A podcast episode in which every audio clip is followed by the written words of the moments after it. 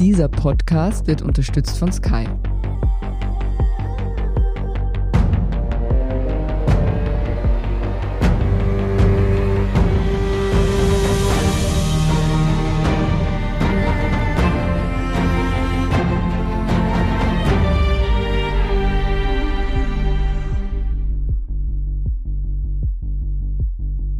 Bin Doris Prisching. Sie hören Serienreif, den Podcast über die untote oder besser gesagt unsterbliche Welt der Serien. Bei uns geht es heute um Horror und Serien. Ich darf dazu sehr herzlich den Filmwissenschaftler und absoluten Horrorexperten Raid Kuloki begrüßen. Hallo, lieber Raid.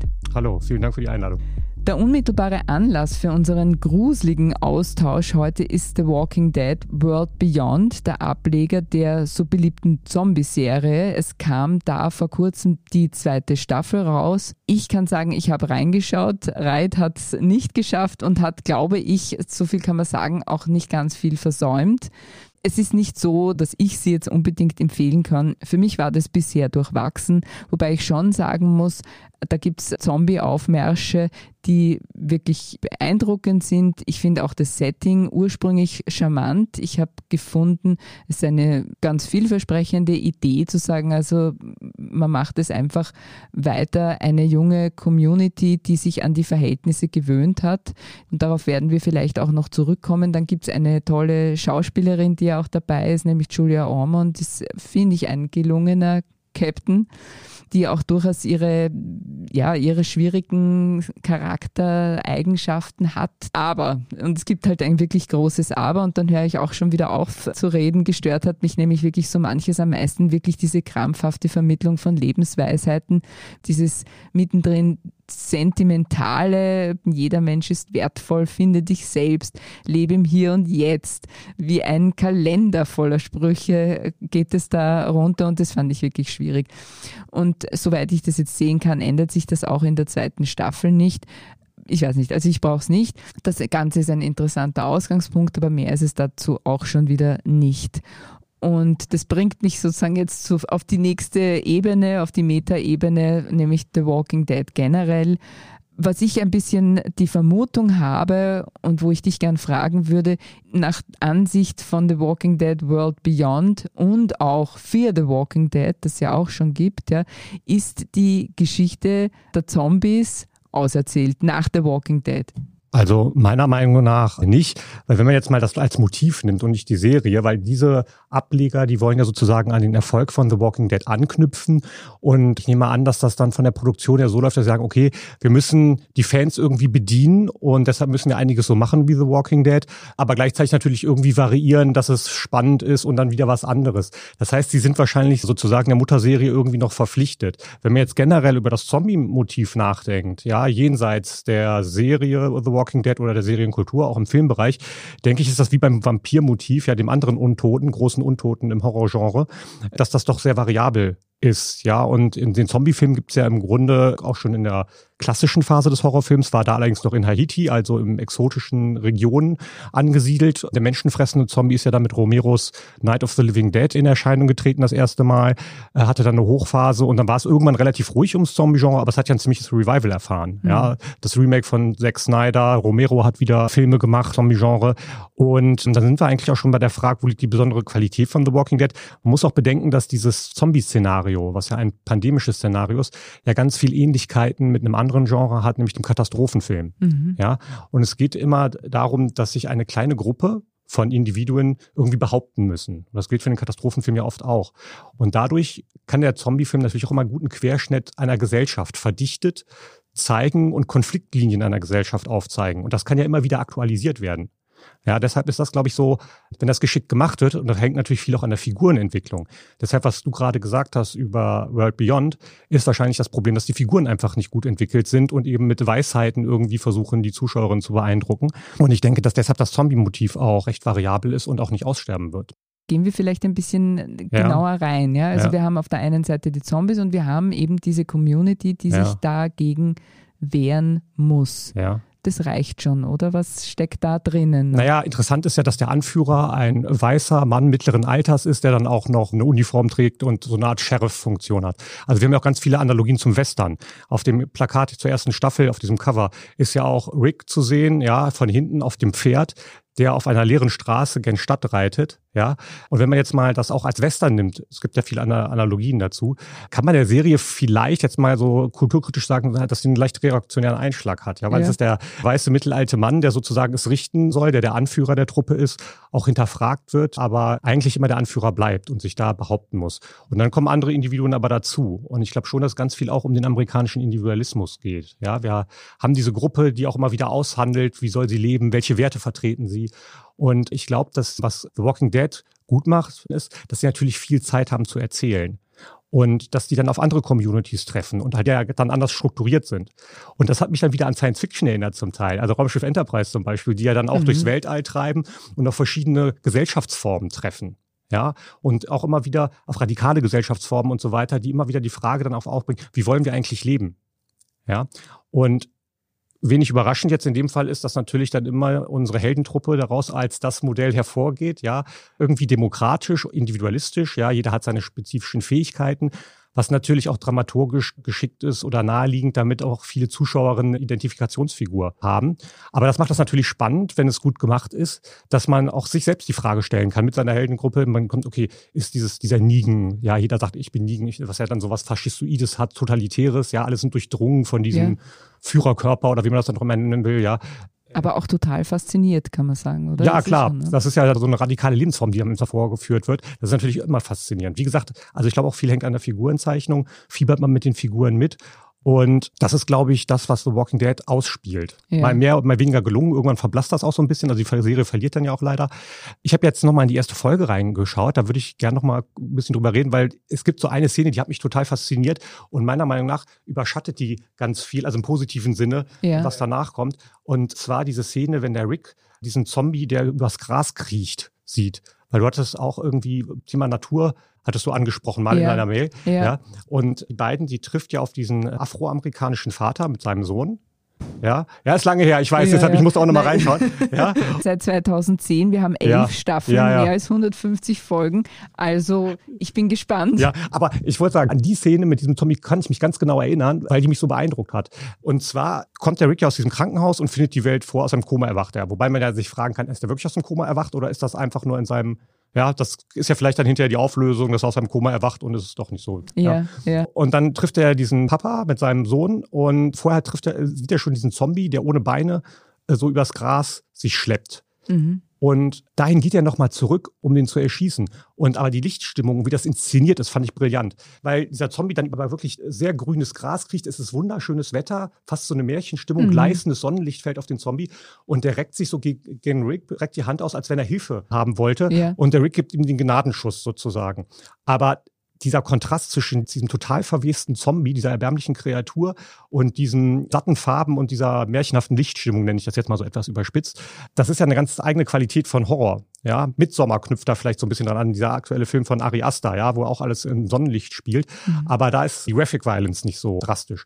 Und das fand ich sehr ungewöhnlich fürs Horrorgenre, so eine Inszenierung einerseits die blühende Natur sozusagen gepaart mit dem Tod. Und diese Art von Kontrast, wenn man das jetzt so in Worte ausdrückt, wirkt es wieder relativ banal. Ja. Aber das in so einer Serie so zu präsentieren, fand ich irgendwie brillant. Also mhm. völlig unspektakulär, keine Jumpscares, keine dramatische Musik, sondern es war irgendwie eher Drama. Und man sieht da so eine. Ja, ja, sehr, sehr starke Szenen ja. habe ich auch in Erinnerung. Das bringt uns auch schon zur Frage der ästhetischen Komponente. Da hat der Erfolg auch mit der Darstellung der Zombies aus ästhetischer Sicht zu tun. Waren die Zombies in The Walking Dead irgendwie besser oder haben die besser ausgeschaut als früher oder als je zuvor? heute nimmt man diesen Standard ja eben auch schon für ganz normal. Also, dass die da irgendwie auftauchen in Horden zu Hundertschaften. Aber war das neu oder ist das gar nicht so neu? Also es gab schon vorher, glaube ich, auch Zombie-Filme. Aber dass das eine Serie so macht und die haben ja richtig viel Geld in die Hand genommen. Ja, die mhm. sind fast alle geschminkt. Ja, es wird nur bei dieser, Zombie, ja. ich gerade erwähnt habe, wenn dann wirklich Körperteile fehlen, dann werden die wegdigitalisiert. Ja, da wird dann mit Greenscreen und so weiter gearbeitet. Aber das ist ja unheimlich aufwendig, so viele Statisten zu casten, zu schminken und so weiter. Und da hat die Serie schon Schauwerte auch zu bieten. Ja, dann auch die totale, wenn der Rick aus dem Krankenhaus kommt, überall liegen die Leichen rum und so weiter. Also das haben die schon sehr aufwendig produziert. Und das ist ja jetzt nicht die einzige Sache, diesem sogenannten Quality TV. Das hat ja schon vorher angefangen, dass die Serien aussehen wie wirklich äh, teuer produzierte Kinospielfilme. Mhm. Ja. Und das hat sicher dazu beigetragen, auch zum Erfolg der Serie, das auch besser anzuschauen ist einfach. Ja, die Filmemacher sind auch besser geworden. Also auch so, dass sich mit Kamerafahrten umgegangen wird. Man kann auch viel mehr mit Kamerafahrten arbeiten, weil es nicht ja. mehr so aufwendig ist. Ja, die Kamera Aber das ist schon so. Du sagst, die werden wirklich geschminkt. Also das ist tatsächlich so, dass ja. ich weiß nicht, Jahrhunderte von Zombies da geschminkt werden, bevor der Dreh kommt. Das ist ja unvorstellbar eigentlich. Ja. Weißt du was von den Herstellungsbedingungen? Ja, ich habe da mal so ein bisschen gewildert so auf YouTube, wie man das dann halt so macht, dass das wirklich größtenteils geschminkt ist. Ich weiß jetzt nicht, wenn die so Brutalen haben von so einer Horde, dann werden die wahrscheinlich nur die gut geschminkten irgendwie vorne haben und dann wird sich das so ein bisschen ausdünnen und vielleicht werden doch so ein paar irgendwie rein digitalisiert. Mhm. Das schon, aber es ist sehr viel Handarbeit dabei, definitiv nach wie vor. Und wie gesagt, nur wenn dann vielleicht irgendwie im Kopf geschossen wird, das Blut spritzt, dann wird ja. da wahrscheinlich auch digital nachgeholfen. Kommt wahrscheinlich auch auf die Bedeutung der Szene an. Mhm. Jetzt auch in der ersten Folge, der erste Zombie, der von Rick erschossen wird, das ist ein Kollege von ihm, der dann auch so mit Zeitlupe dann zu Boden geht und so. Da werden sie sich wahrscheinlich sehr viel Mühe gegeben haben, dass das gut aussieht. Da wird wahrscheinlich auch digital danach geholfen worden sein. Aber ja. viel ist wirklich Handarbeit. Ja, ich finde es ja auch interessant, wie man diese Figuren auch castet. Muss man da einen Röcheltest machen oder keine Ahnung, ja, ein Zombies röcheln, grunzen, gurgeln, Saft und das stelle ich mir irgendwie schön vor. Weißt du, wie AMC die Zombie-Darsteller aussucht? Also ich nehme an, es überlegen die sich, in welcher Szene die auftauchen sollen. Also wenn es jetzt eine amerikanische Kleinstadt ist, dann wollen die wahrscheinlich so einen Querschnitt dieser Kleinstadt haben und gucken, ja, dann brauchen wir eine mittelalte Mutter und was weiß ich, eine ältere Dame und hier und da. Und dann beauftragen die Castingagenturen, glaube ja, ich. Ja, also genau ja. so. Und dann wählen die welche aus und dann kommen die natürlich zum Vorgrunzen sozusagen vorbei, beziehungsweise vor irgendwie, wie man das auch immer nennen soll, sich, äh, ja, und gibt da auch schöne Aufnahmen, wie die dann in so Studiohallen sind. Das sehen auch ein bisschen aus wie Sporthallen. Und dann ist das wirklich wie bei so einem Tanzwettbewerb so ein bisschen dann sitzen da Leute an so einem Bankett sozusagen und haben ihre Notizzettel und schreiben dann Sachen auf und in der Mitte bewegen sich dann die Statisten möglichst zombie-mäßig. Ja, also die gehen dann irgendwie durch die Gegend, humpeln, bewegen sich abgehackt und so weiter. Und es gibt dann sowas wie Jurorinnen, die sich Notizen machen und danach mhm. wird dann entschieden. Aber ob die vorher Anweisungen kriegen, das weiß ich nicht. Oder ob die davon ausgehen, dass sie die Serie, sollen sich die Serie können angucken. Sie es selber machen. Ja, genau. Die können das wahrscheinlich auch schon ganz gut, weil sie ja eh, also wenn es eine Agentur ist und davon kann man ausgehen, dann werden die seit zehn oder elf Jahren gebucht ja, und äh, sind natürlich schon super erfahren ja, in allem, was sie tun. Die brauchst du nur hinstellen und die machen das von selber. Das kann natürlich sein, dass sie mittlerweile so ein Repertoire an Statisten haben, auf das sie zurückgreifen. Genau, Routine ist alles.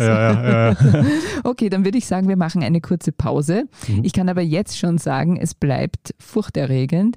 Bleiben Sie dran, denn wir melden uns gleich wieder mit nervenzerrüttenden Fragen an den Film- und Serienexperten Reat Kuloki. Mir persönlich zittern jetzt schon die Knie. Bis gleich. Brian Cranston vertuscht einen Mord. Jude Law ist der neue Papst. Und Nikolas Ovtcharek jagt den Krampus. Du musst es sehen, um es zu verstehen. Erlebe die besten Geschichten an einem Ort. Nur bei Sky. Sky, wo Serien zu Hause sind.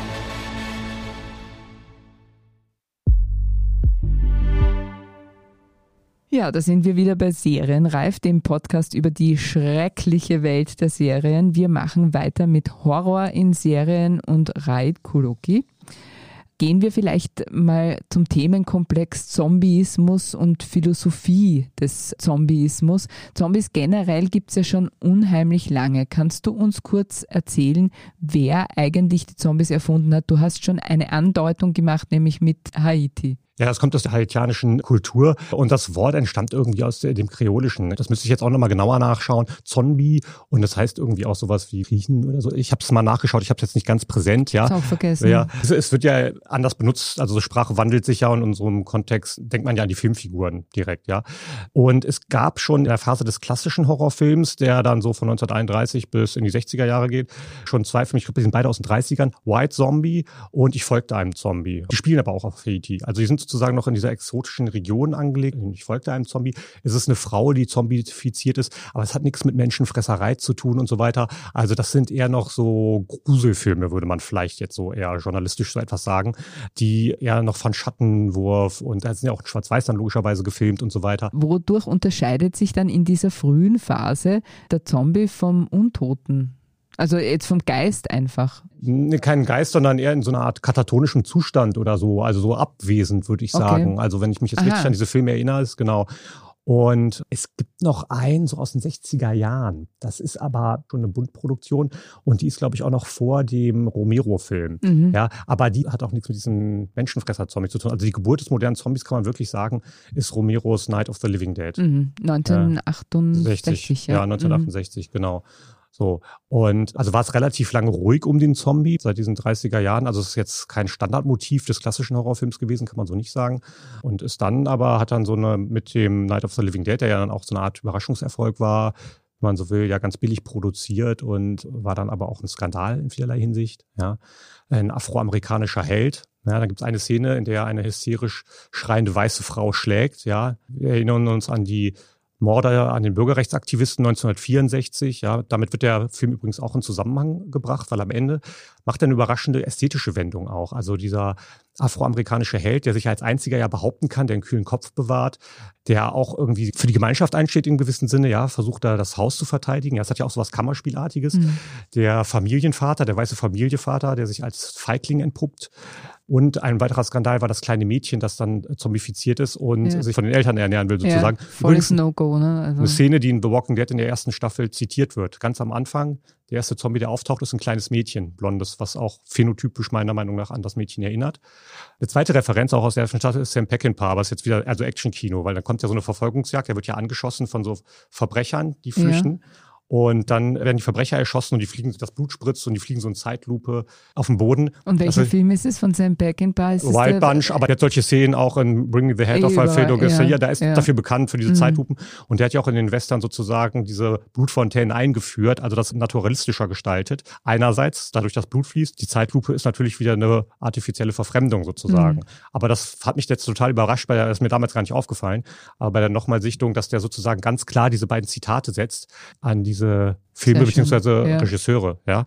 Genau, da war Night of the Living Dead sozusagen ein Skandal und am Ende ist dann sozusagen wird dieser afroamerikanische Held, der dann als einziger überlebt von dieser Gruppe, will dann rausgehen, weil so ein paar, also eine Art Bürgerwehr mit Gewehren die ganzen Zombies erschießt und diesem Haus entgegenkommt und sie erschießen ihn auch einfach. Und dann wird er weggeschleppt und das Ganze wird mit Filmstills gezeigt. Und die sehen aus, man sieht dieses Moiré, also dieses, wenn man Zeitungspapier ganz nah hat, dann sieht man ja diese Karos. Mhm. Ja, also die sind wie so alte mhm. Zeitungsfotos, sehen die aus. Und das ist ein totaler Bruch mit der vorhergehenden Ästhetik, ja, der ganz viel mit Schatten arbeitet, verkanteter Kamera, also dass die Kamera schief steht, also auch viel mit Verfremdung arbeitet. Und dann kriegt das plötzlich so was Dokumentarisches, so einen mhm. dokumentarischen Style. Mhm. Und das wird dann immer damit in Verbindung gebracht, dass das sozusagen eine, ein Hinweis auf diese Morde an den Bürgerrechtsaktivisten. Mhm, mh. Also George Romero war ein ganz, ganz wichtiger äh, Mensch für die Entwicklung der, der Zombie-Filme. Der wird also zentrale Figur. Warum hat er das gemacht? Oder war er einer, der sich dem Thema widmen wollte oder fasziniert war? Was weiß man davon? Also wie der auf die Idee gekommen ist, weiß ich auch nicht, weil wie gesagt, diese Zombies, die er da ins Leben gerufen hat, die gab es ja vorher so nicht. Und das war wahrscheinlich einfach dann letztlich ein brillanter Einfall. Mhm. Ja, und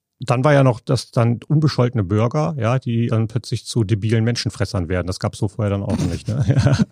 Tja, das gab es so vorher auch nicht. Zumindest wird nicht im gerne, Film. Ja, wird dann, ja, wird, dann, wird dann gerne auch mit der Konsumkultur in Verbindung gebracht. Und diesen Interpretationsstrang, sage ich mal, der wird dann weitergeführt in Dawn of the Dead, wo die dann in dieser Shopping Mall landen. Und das ist dann ja ziemlich eindeutig, dass es auch in dem Konsumismus geht. Also die Zombies, die da durch die Shopping Mall wandeln, wie früher auch die Konsumenten, also kann man dann so als satirischen Kommentar mhm, mhm, sehen.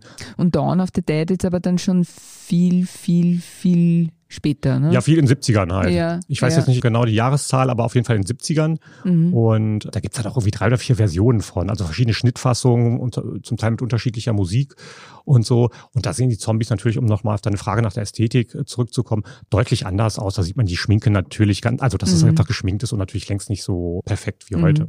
Ich kann Ja. mich in meiner Schulzeit erinnern an einen Zombie-Film, den ich auch nie gesehen habe, weil ich mich natürlich fürchtete.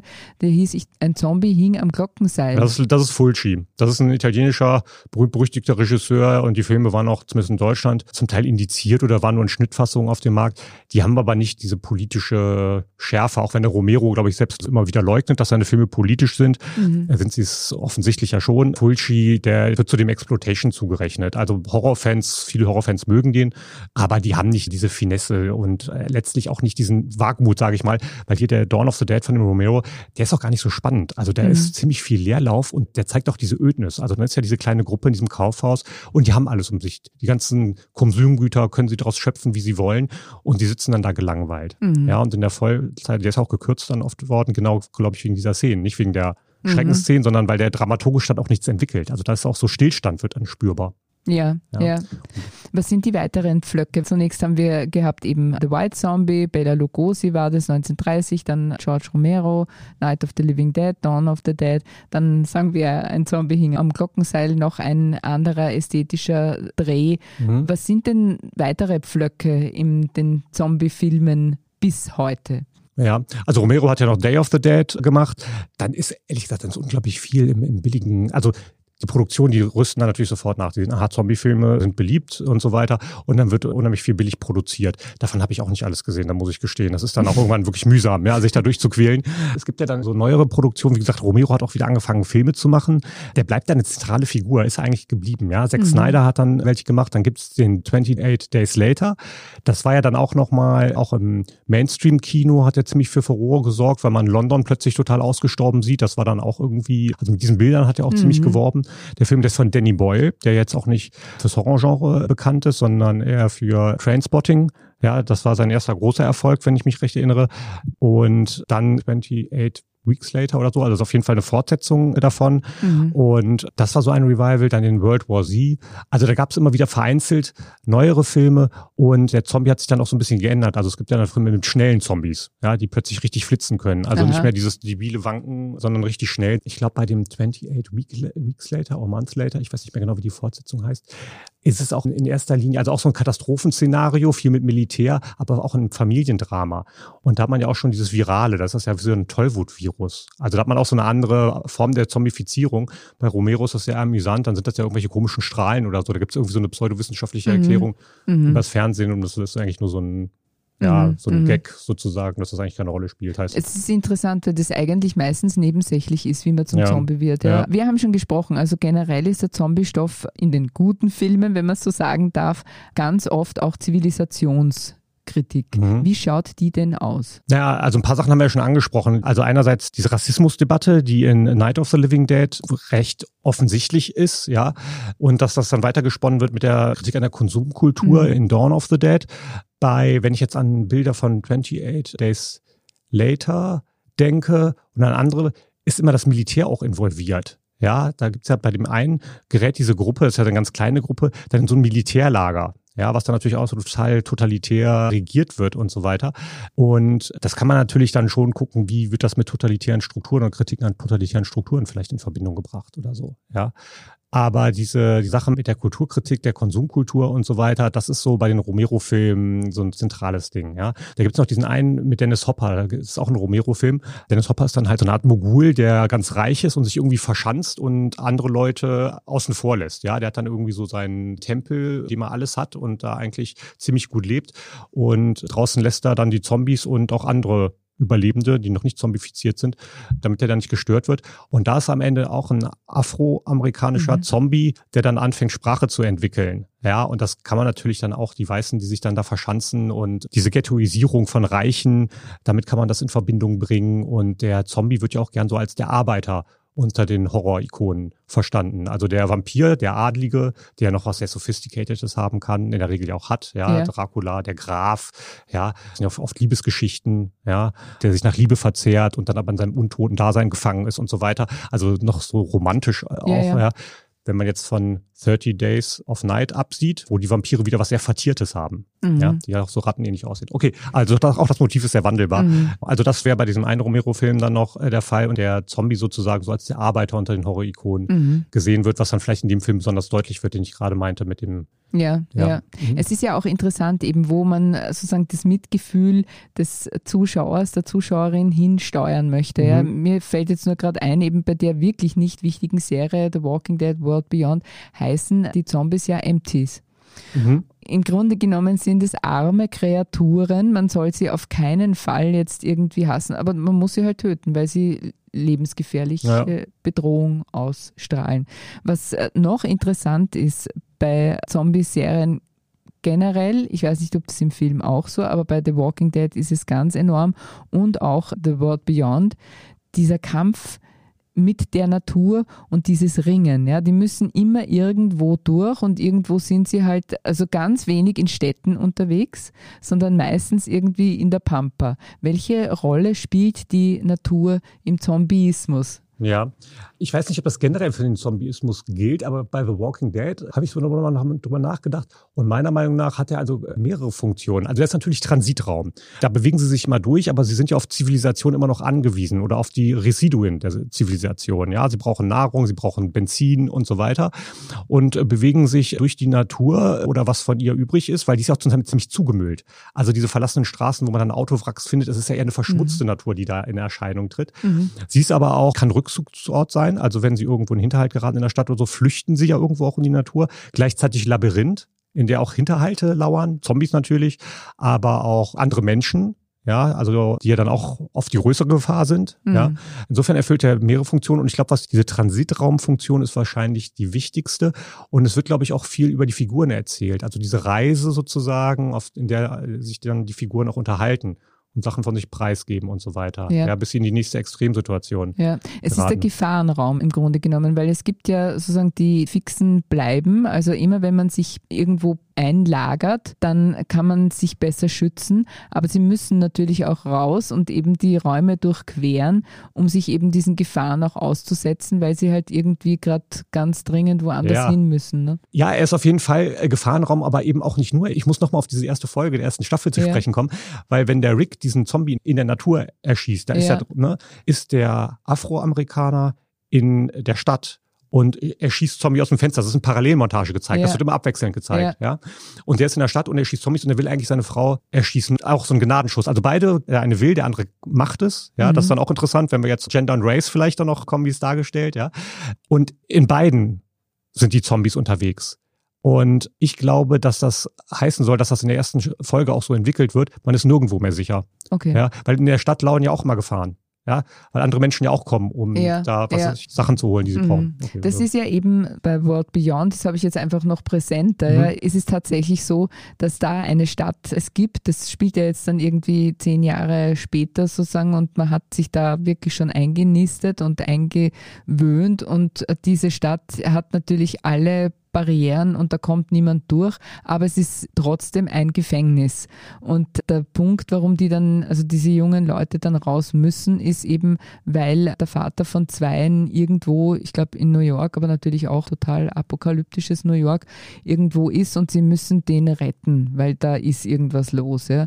Und aus dem Grund müssen sie raus ja, und setzen sich dem eben aus. Und das Interessante, was man schon da sagen kann, ist, dass äh, die Zombies, die davor eigentlich kaum kaum eine Gefahr waren, weil man eben halt damit gelernt hat, man schottet sich ab und ist in Sicherheit und plötzlich ist aber eine totale Gefahr wieder da. Ja? Also man bringt die Gefahr im Grunde genommen zurück. Das fand ich schon interessant, eben als Ausgangspunkt. Schade ist es halt, dass es wirklich dann im Endeffekt nur so eindimensional geworden ist. Aber auch The Walking Dead, hast du gesagt, hat ein bisschen an Faszination verloren.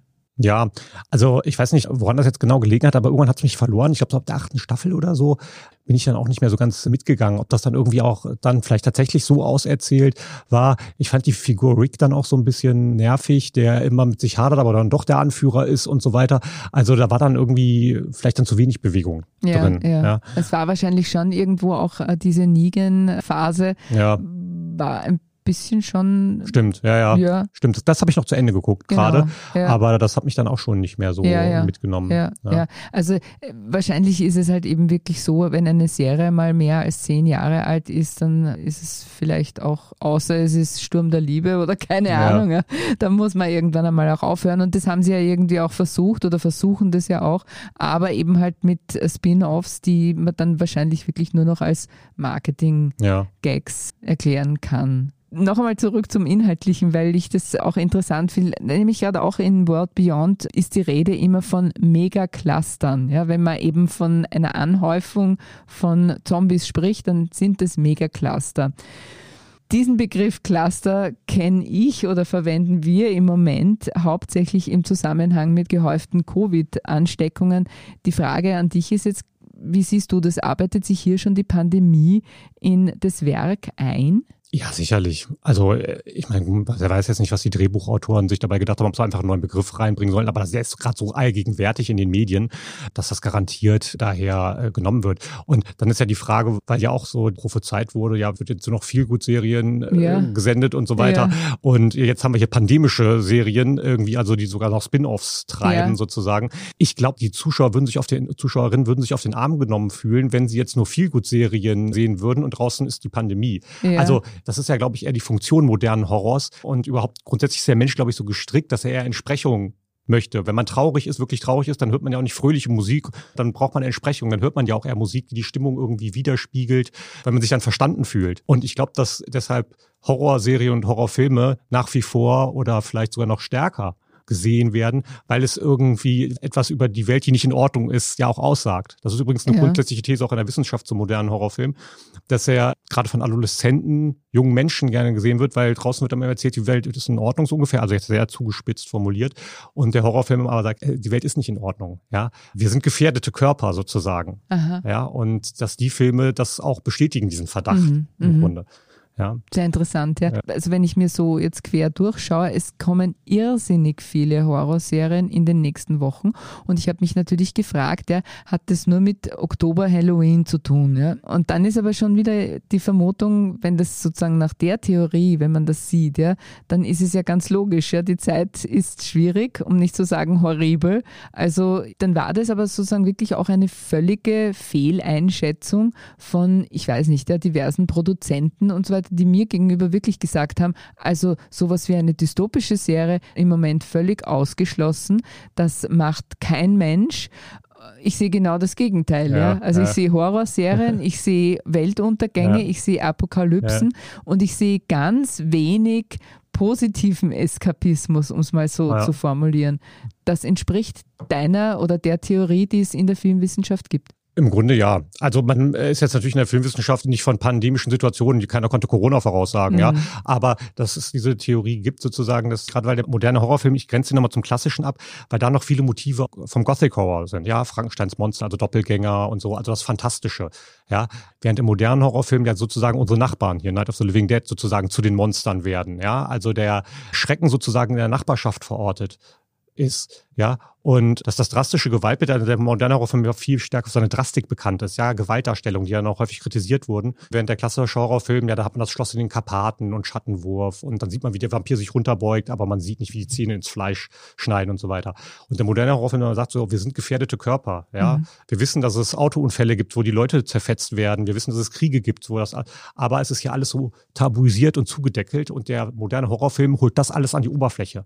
Zum Teil in sehr schriller Art und Weise und zum Teil dann auch leicht parodistisch schon dargestellt, weil die Darstellungen ganz übertrieben sind. Wir denken an die Splatter-Effekte und Gore-Effekte, mhm. wo es dann richtig matschig wird und so weiter. Aber da ist er sozusagen trotzdem ehrlicher, wenn man so will.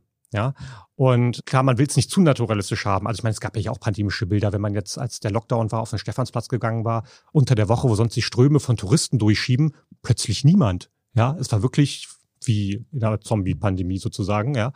Man will das ja nicht eins zu eins dann in der Serie. Serie. sich nicht gewundert, ja. wenn plötzlich einer um die Ecke kommt. Ja, so ungefähr. Wie? Es war wirklich, es war wirklich spooky, ja. Und das am mhm. helllichen Tag. Und man will das vielleicht nicht eins zu eins dann im Film oder Serie sehen, aber schon dramatisiert und irgendwie, dass dieses Gefühl dann doch eine Entsprechung hat, denke ich. Ja, dass das irgendwie bedient wird. Das Gefühl der Angst der Angst ist etwas, das ist nicht in Ordnung. Dieses, wie geht's weiter? Diese, ja, dystopische vielleicht, ja. Ja, aber wie hilft mir das? Also wenn ich jetzt eben sage, ich bin ein junger Mensch, ich habe gerade irgendwie ein ganz, ganz unangenehmes Gefühl, was meine gegenwärtige Situation betrifft. Ist ja so bei ganz vielen. Wie kann mir dann der Horrorfilm oder die Horrorserie nützen? Ich will gar naja, nicht sagen helfen, sondern weil helfen ist ja. irgendwie zu ja. schwierig, aber was ja, habe ich, ich dann würd, davon? Ich wäre sogar eher bei helfen als bei nützen, weil okay. nützen klingt immer so pragmatisch. Ja. Also der, der, liefert natürlich keine Handlungsanweisungen. Ne? Es ist vielleicht tröstlich. Jetzt halt nochmal beim Beispiel, wenn ich traurig bin und ich habe Liebeskummer, dann höre ich auch eher traurige Musik, weil ich mich irgendwie verstanden fühle. Da gibt es Leute, die haben solche Musik gemacht, jetzt mal ganz pragmatisch ausgedrückt. Die kennen das Gefühl. Ich glaube, es geht um so eine Form von Kommunikation, sich verstanden fühlen vielleicht mhm. oder so. Ja, dass es in diesem Kunstartefakt sozusagen eine Entsprechung meiner Gefühlssituation gibt. Also so würde ich das, wenn man es jetzt so runterbricht, vielleicht formulieren.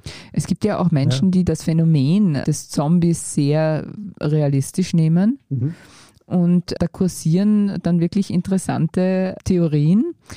Zum Beispiel habe ich gelesen, dass eine Kombination aus Tollwut und Grippeviren Zombies erschaffen kann und dass es diese tatsächlich gibt. Also davon habe ich noch nichts gehört. Ich weiß nur von zombifizierten Ameisen. Das ist irgendwie eine ganz spannende Sache. Es gibt nämlich so einen Pilz, der Ameisen befällt und die dazu bringt, dass die in ein Klima wandern. Also befällt nur einige Ameisen von einer Kolonie, weil die nicht den ganzen Wirt töten wollen, diese Pilze.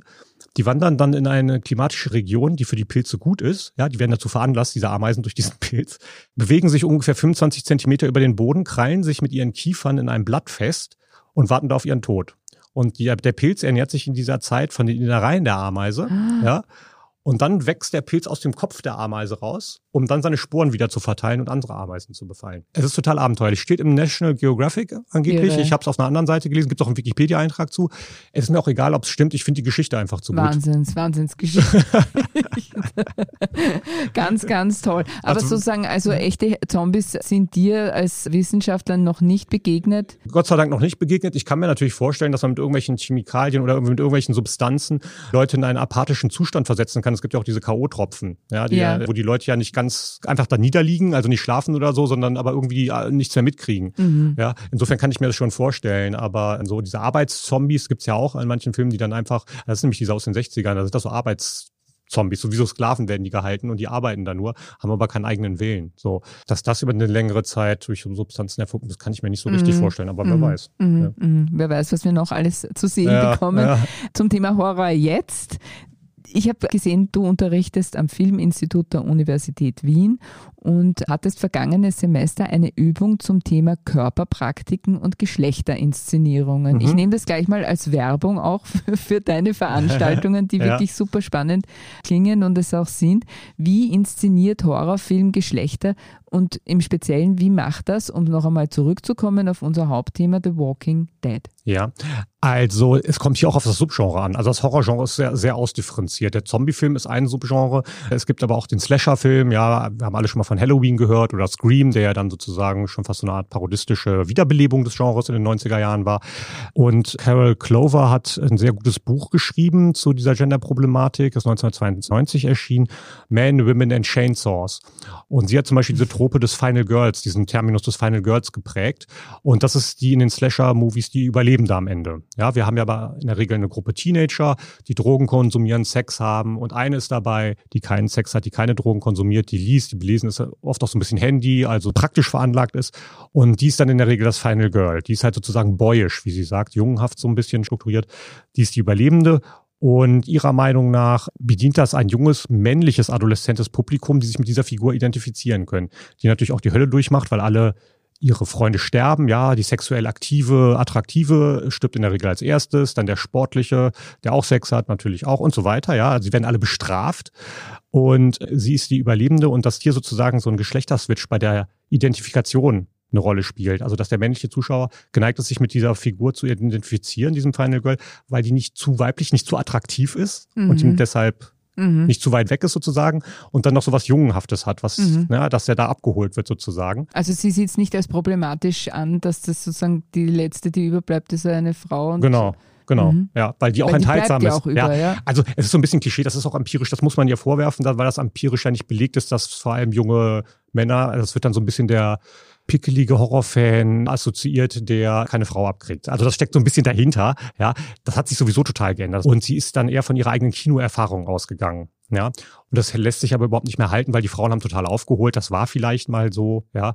Und äh, ich habe mal ein Interview gelesen mit einer Festivalveranstalterin vom Fantasy Festival in Hamburg. Mhm. Die meinte, mittlerweile ist das 50-50. Frauen, okay. Männer sitzen gleich. Bei meinen Veranstaltungen, ich meine, an dem Institut sind auch mehr Frauen, aber Aha. das ist auch, das ist auch in meiner Veranstaltung sitzen mehr Frauen als mhm. männliche Kolleginnen. Mhm. Also das wäre sozusagen so eine Gender-Inszenierung, sage ich mal. Der Killer ist dann noch eine ganz interessante Figur, weil der laut Clover auch leicht verweiblicht ist. Also wenn man jetzt zum Beispiel mal den Leatherface aus Texas Chainsaw Massacre nimmt, der sagt eigentlich kein einziges Wort, der gibt nur irgendwelche komischen Laute von sich und ja. so weiter, hat so eine leicht behäbige Figur. Also sie stellt die dann so, diese Killer auch so, ja, als verweiblicht eigentlich da. Ja, finde ich auch ganz interessant. Und bei Halloween ist es dann auch so, also dass dieses Final Girl macht auch noch eine Entwicklung durch. Am Anfang flüchtet sie nur vor dem Killer. Ja, ja. ja. Und dann irgendwann fängt sie sich an, ihm entgegenzusetzen ja. und eignet sich auch seine Waffen an. Hier, die Laurie in Halloween hat am Ende auch das Messer in der Hand ja, zum Beispiel. Ja. Mal. Oder der Kleiderbügel ist ja. noch ein guter Erinnerung. Ja, ich glaube, sie hat an, an, irgendeiner Stelle hat sie auch das Messer oder die Stricknadel mhm. in der Hand oder irgendwie so. Auf jeden Fall auch ein Phallus-Symbol. Der Kleiderbügel, ne? Der, der, der den hat sie auch. Ja, genau. den hat sie im Kleiderschrank, dann sticht sie mir mal. Also dann auch auf jeden Fall so mhm. phallische Symboliken, Waffen sozusagen. Das entwickelt sich dann auch weiter. Am zweiten The Texas Chainsaw Massacre hat sie dann auch irgendwann die Kettensäge, die sie mhm. über dem Kopf schwingt. Ja, das ist ein ganz ikonografisches Bild. Mhm. Das wäre das eine. Interessant ist dann beim Haunted House zum Beispiel. Haunted House-Filme sind eigentlich immer Familiendramen. Ja. ja.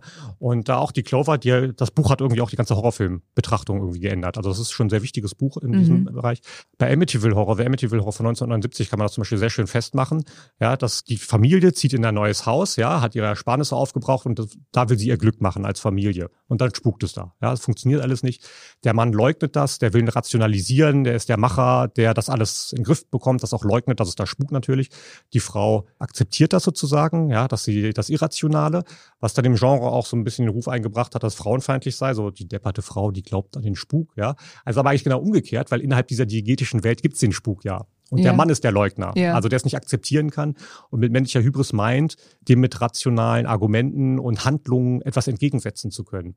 Und eigentlich geht es um die Krise des Mannes in diesen Filmen die er bewältigen muss. Das heißt, er muss sich dem Irrationalen stellen, um dann sozusagen, in dem Film zumindest, seine patriarchale Position wieder rekonstituieren zu können. Und am Ende fährt er die Familie auch weg. Also er hat dann so eine Art Wiedergeburt. Er fällt dann da irgendwie in den Keller in so ein Matsch, Blutloch und so weiter, kommt dann da raus und die Familie wartet im Auto auf ihn und am Ende setzt er sich ans Steuer und fährt die Familie weg. Mhm. Spannenderweise im Remake von 2005, wenn ich mich jetzt recht erinnere, ist es genau umgekehrt. Der Vater kommt nicht wieder zur Besinnung, ja, sondern wird von der Frau, die sich die Waffe eingeeignet hat, K.O. geschlagen, ins Boot geschleppt und die Familie wird von der Frau in dem Boot, ja, dieses Wasser dann noch als Weiblichkeitssymbolik, davongefahren. Mhm. Hat nur Veränderungen in der Genderdarstellung, in der Rolle okay. der von Frau und Mann stattgefunden. Ja, ja. ja, Also auch wenn das so stereotyp sozusagen zugeordnet ist oder relativ schematisch ist bei diesen Subgenres, gibt es auch da Verschiebungen. Also letztlich muss man sich dann immer fragen, wenn man das untersucht, wer macht was? Ja, Frau, Mann, Schwarz, Weiß, Kind, mit welchen Orten werden die in Verbindung gebracht?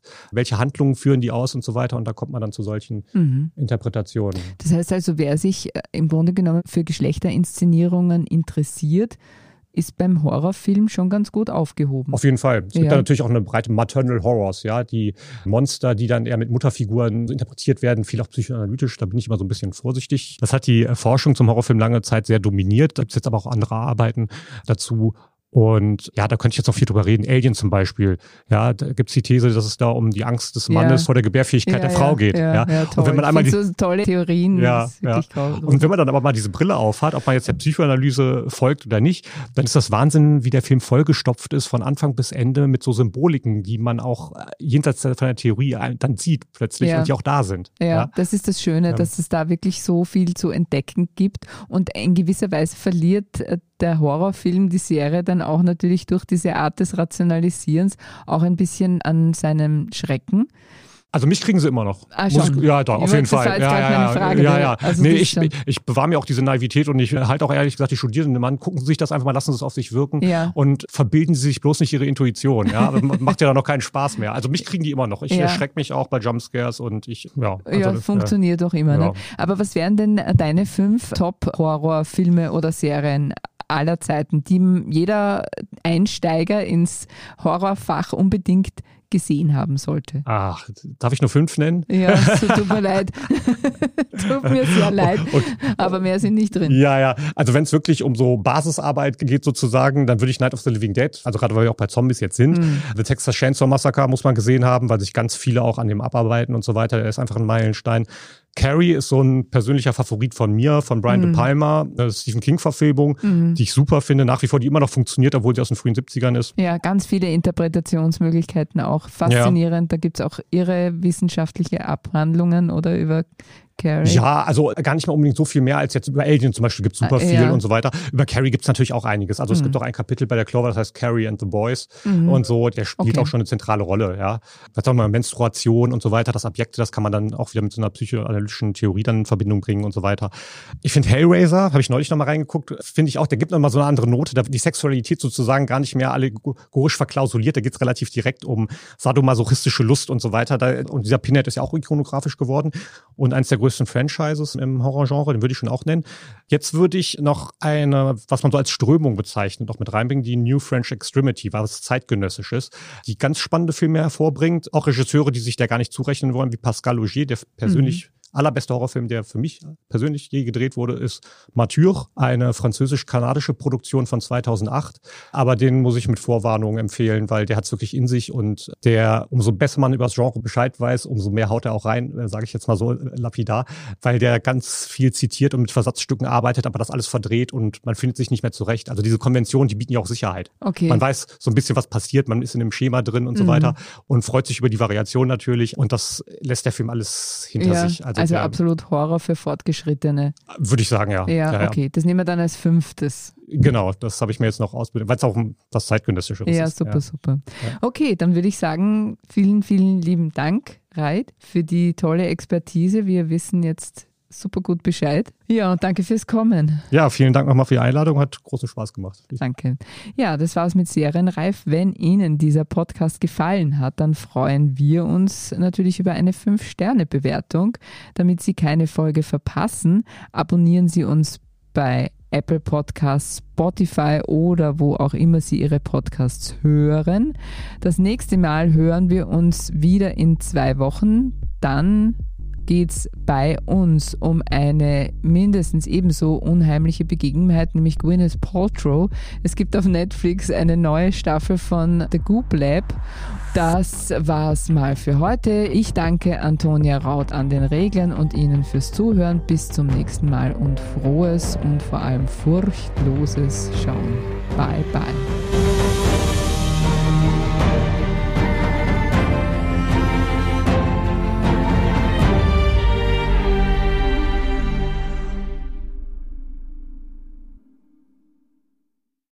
Brian Cranston vertuscht einen Mord. Jude Law ist der neue Papst. Und Nikolas Ovtcharek jagt den Krampus. Du musst es sehen, um es zu verstehen. Erlebe die besten Geschichten an einem Ort. Nur bei Sky.